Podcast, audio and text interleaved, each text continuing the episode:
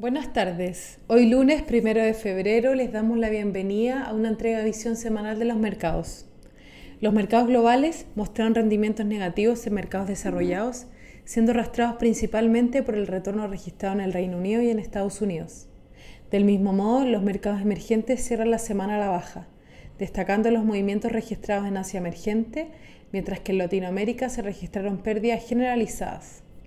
La bolsa local cierra con pérdidas, en línea con sus pares de la región.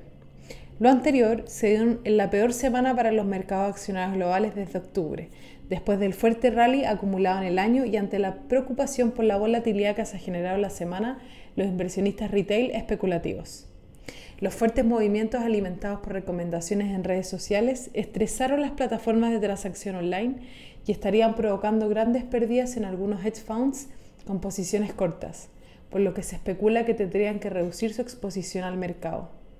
Esto ha llevado a los políticos y reguladores en Estados Unidos a monitorear de cerca la situación en el mercado de opciones y acciones, mientras que la agenda de resultados estuvo cargada de grandes empresas donde destacó el sector tecnológico con cifras mixtas.